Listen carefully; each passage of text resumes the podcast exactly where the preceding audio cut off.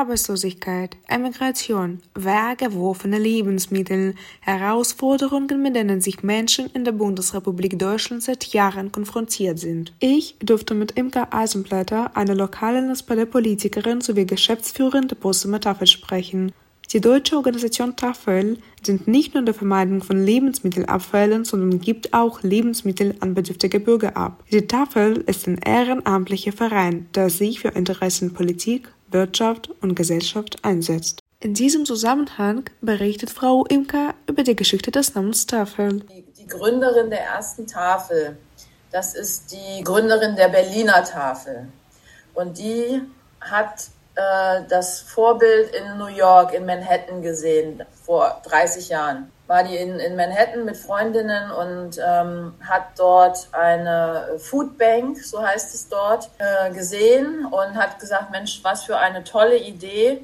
Wir sammeln Leute die Reste aus den Supermärkten und geben sie den Obdachlosen. Von Montag bis Samstag zwischen 20 und 25 ehrenamtliche Mitarbeiter. So sieht der Arbeitstag bei der Tafel aus, was schreibt Frau Eisenblätter. Wir arbeiten ja von Montag bis Samstag und jeden Tag arbeitet hier ein Team von 20 bis 25 Ehrenamtlichen plus das Fahrerteam, die ja als erstes sozusagen anfangen. Unser Tag beginnt um sieben mit, den, äh, mit dem Einsammeln der Spenden. Und dann fahren ja vier Autos auf festen Touren und in jedem Auto sitzen wieder zwei Leute. Da ist auch hauptamtliches Personal mit dabei, aber da sind eben auch sehr viele Ehrenamtliche mit dabei.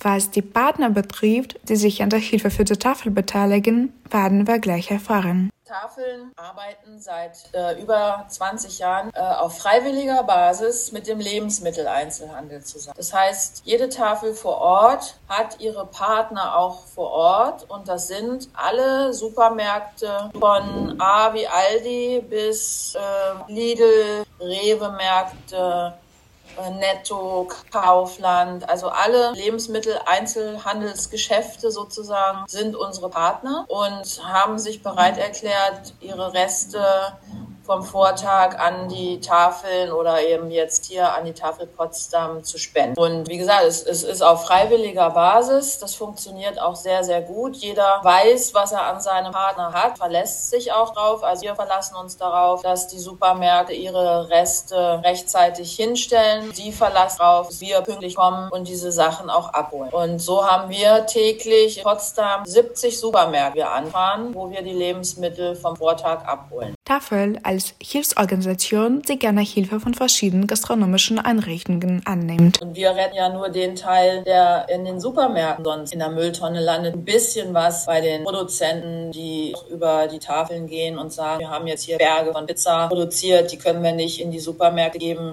kriegen jetzt die Tafeln. Aber ich hoffe, dass es uns gelingt, in diesem Jahr den Fokus auch wieder verstärkt auf diese Aufgabe zu lenken, solange natürlich der Krieg in der Ukraine ist und der Druck auf die Menschen in Deutschland auch so groß ist und Bedürftigkeit immer stärker wird und die, unsere Hilfe an der Stelle immer wichtiger wird. Bis November 2022 liegt der durchschnittliche Preisanstieg an Lebensmitteln beim 21,1 Prozent.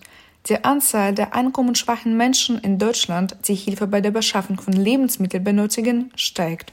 Die sind extrem gestiegen. Wir hatten jetzt in den letzten zwei, drei Jahren eigentlich so durchschnittlich 1200 Kunden pro Woche. Und als der Krieg ausbrach, äh, zeichnete sich sehr schnell ab, schon Ende Februar, dass die Flüchtlinge aus der Ukraine auch nach Potsdam kommen. Und die Zahlen stiegen von Woche zu Woche extrem, sodass wir äh, zwischenzeitlich dreieinhalbtausend Kunden pro Woche hatten. Finanzielle Unterstützung und neue Räumlichkeiten. Das ist das, was Tafel von der Stadt fordert und fordern wird. Von Staat sprechen muss sozusagen runterbrechen auf die lokale Ebene. Für uns ist ja die Stadt der Ansprechpartner, ist ja der Staat letztendlich. Ja, hier funktioniert es ganz gut. Wir bekommen Unterstützung von der Stadt, weil ich auch immer wieder sage, ihr müsst uns helfen, ihr müsst dafür sorgen, dass wir arbeiten können. Ich brauche Geld, ich brauche eine vernünftige Ausgabestelle, also ich brauche insbesondere gute Räumlichkeiten. Ich kümmere mich um den Rest, ich organisiere das auch alles. Aber wir brauchen Geld für Personal, das hauptamtlich arbeitet, damit das Ehrenamt überhaupt stattfinden kann. Und wir brauchen vor allen Dingen jetzt aktuell neue Räume. Und wir haben es jetzt geschafft, im letzten Jahr zum ersten Mal in der Geschichte der Tafel Potsdam, dass wir jetzt eine dauerhafte,